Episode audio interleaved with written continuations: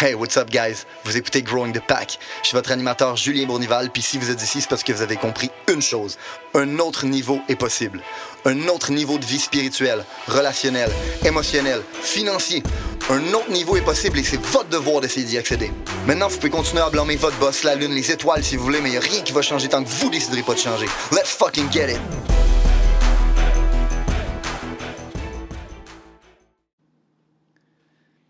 Hey, what's up, guys? Bienvenue à un nouvel épisode de Growing the Pack.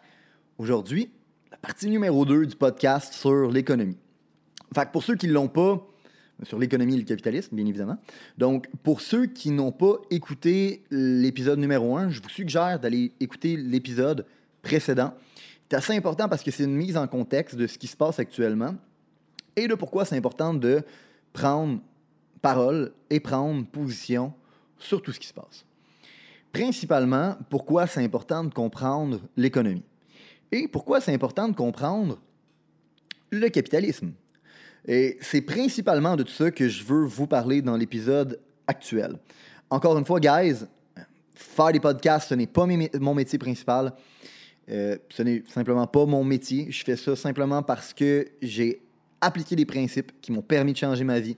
On a enseigné ces principes-là à des gens à l'intérieur de notre business. Ça leur a permis de changer leur vie. Donc, on se dit que si on partage ces principes-là à d'autres personnes, ça va aider d'autres gens à améliorer la qualité de leur vie. Puis c'est comme ça qu'on va arriver à un monde meilleur. Puis c'est comme ça qu'on compte payer notre dû pour notre passage sur Terre.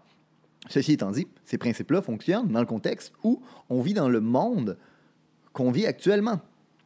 Donc, c'est pour ça que selon moi, que c'est important de protéger ce monde-là. Et c'est pour ça que je veux vous parler de certains concepts, parce que moi, ces concepts-là ont complètement changé ma vie.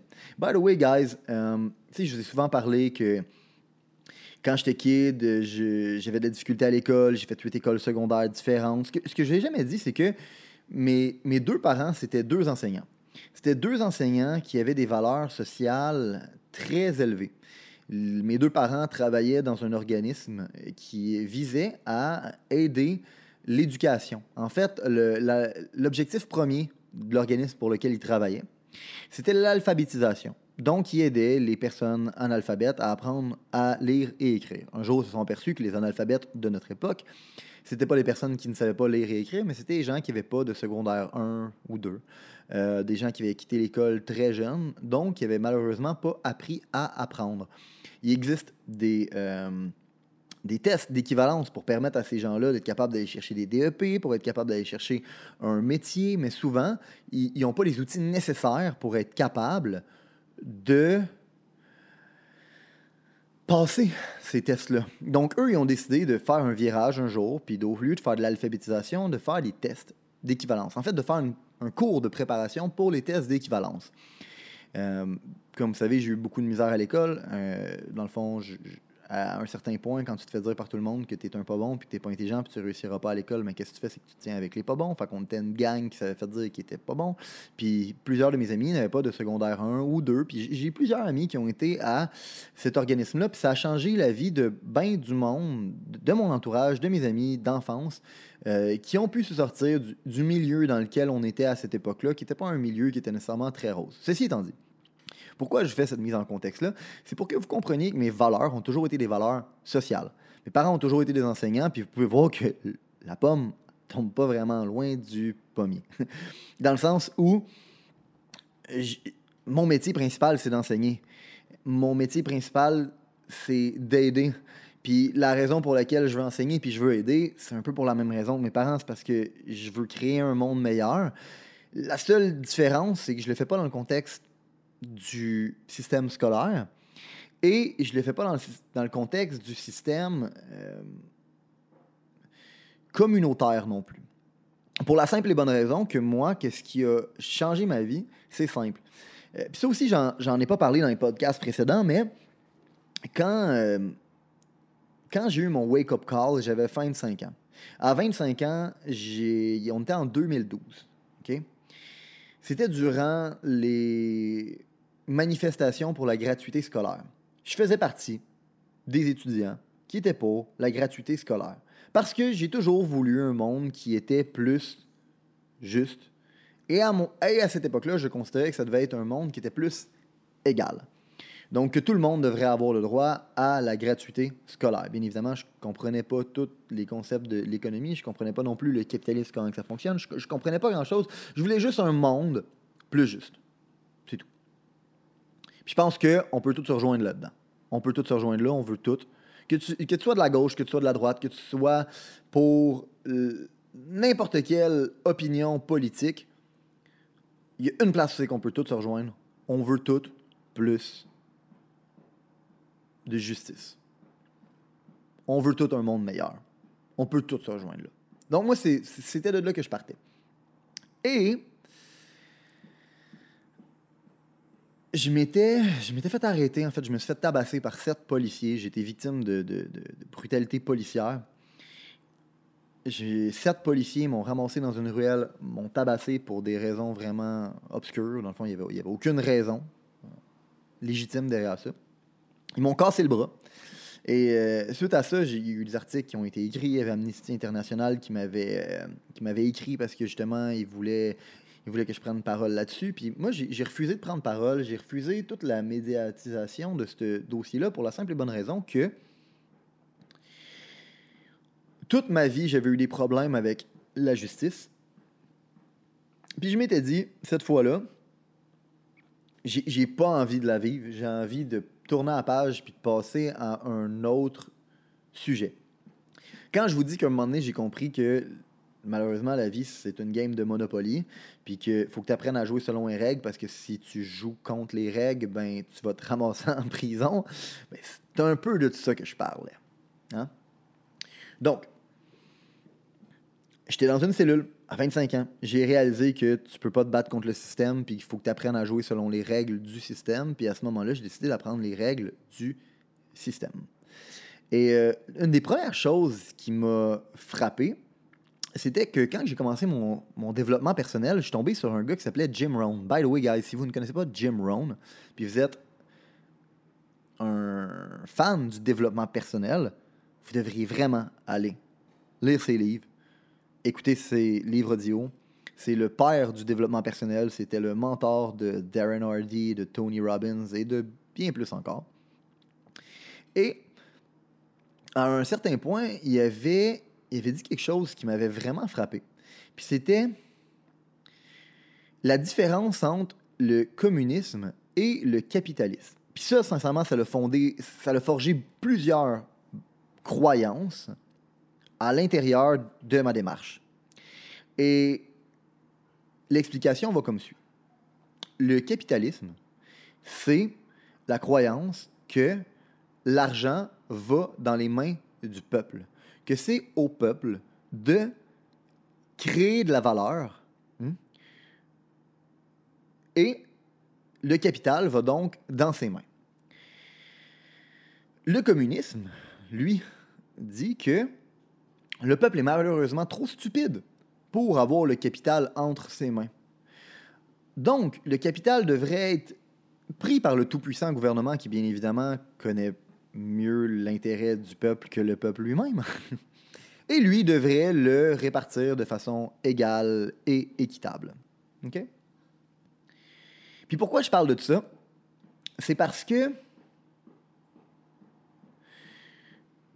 durant le confinement, durant tout ce qui s'est passé, j'ai pris parole, comme je disais dans l'épisode précédent, sur les réseaux sociaux. Puis il y a quelqu'un qui m'a dit Julien, dans le fond, quand tu défends l'économie, il me semble, il n'y a pas de quoi de paradoxal. Dans le fond, le fait que l'économie soit à risque en ce moment, ça ne veut pas juste dire que le système capitaliste ne fonctionne pas. C'est pas ça que ça vient de prouver. Puis sincèrement, bon, de un, c'est de vraiment très mal comprendre l'économie parce que, comme j'ai expliqué dans l'épisode précédent, l'économie, c'est quoi, man? C'est l'échange continu de valeurs et de services qu'il y a entre tout le monde. Hein? Fait que, si le capitalisme et l'argent, parce que principalement la personne contre quoi elle parlait, c'était l'argent, était réellement un problème, j'aimerais ça que tu m'expliques comment, dans un monde où on n'a pas d'argent, dans un monde qui n'est pas un monde capitaliste, dans un monde où il n'y a pas cette euh, monnaie d'échange-là et cette économie-là. J'aimerais vraiment ça que tu m'expliques comment on s'en serait mieux tiré. Hein? Dans le sens où on enlève l'argent, comment on fonctionne? On fonctionne avec le troc. OK. Fait que moi, dans le fond, j'ai deux vaches.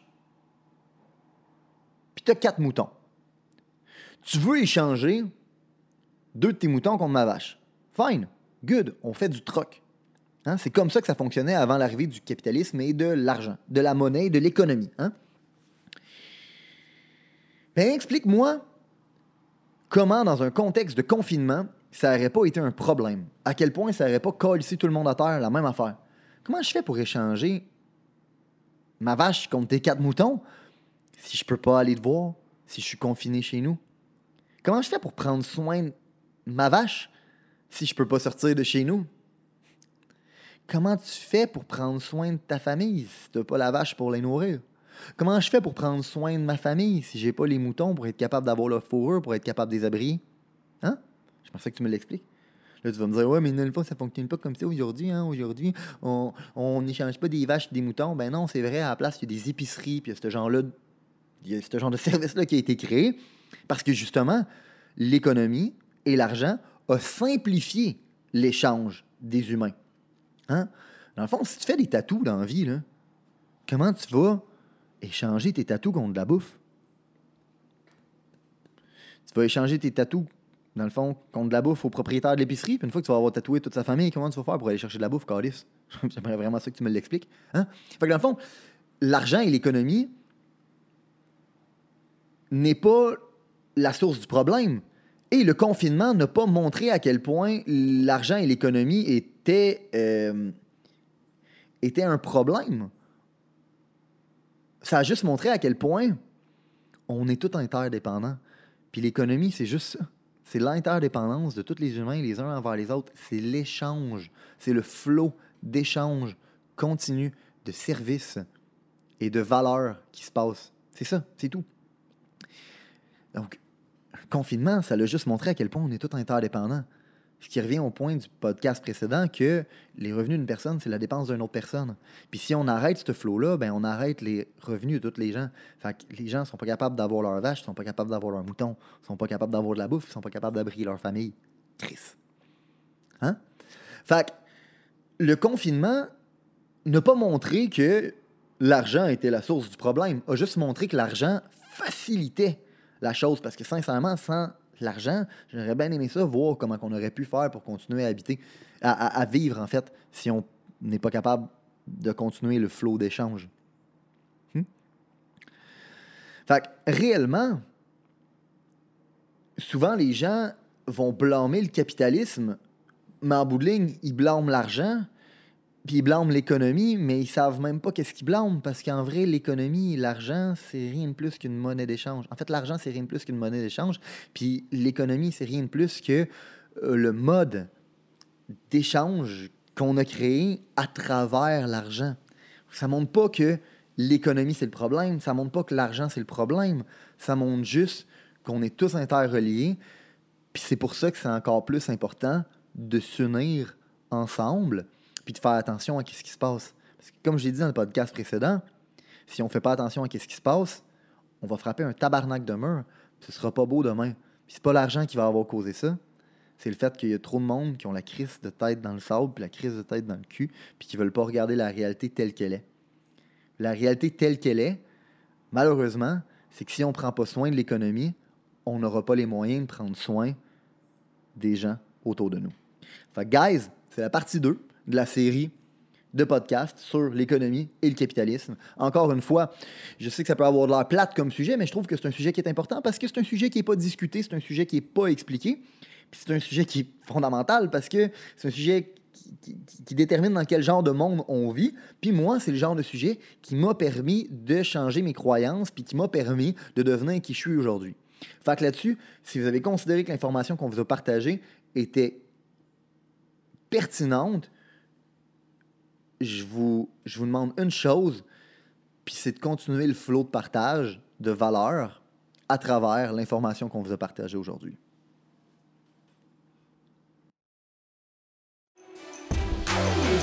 si vous avez considéré que l'information, les principes, les valeurs qui ont été partagées aujourd'hui ont une certaine utilité dans la vie, vous allez non seulement vouloir appliquer les concepts, mais vous allez surtout vouloir les partager. Partager à un ami, partager à une connaissance, partager à quelqu'un qui en a besoin. Growing the Pack, c'est avant tout un mouvement qui grandit à travers les gens qui fait grandir. C'est un mouvement qui permet de créer les leaders de demain. C'est seulement grâce aux gens comme vous qui comprennent que le développement du leadership est notre plus gros enjeu qu'on va réellement faire avancer les choses. Je vous remercie pour votre temps. Let's grow the fucking pack!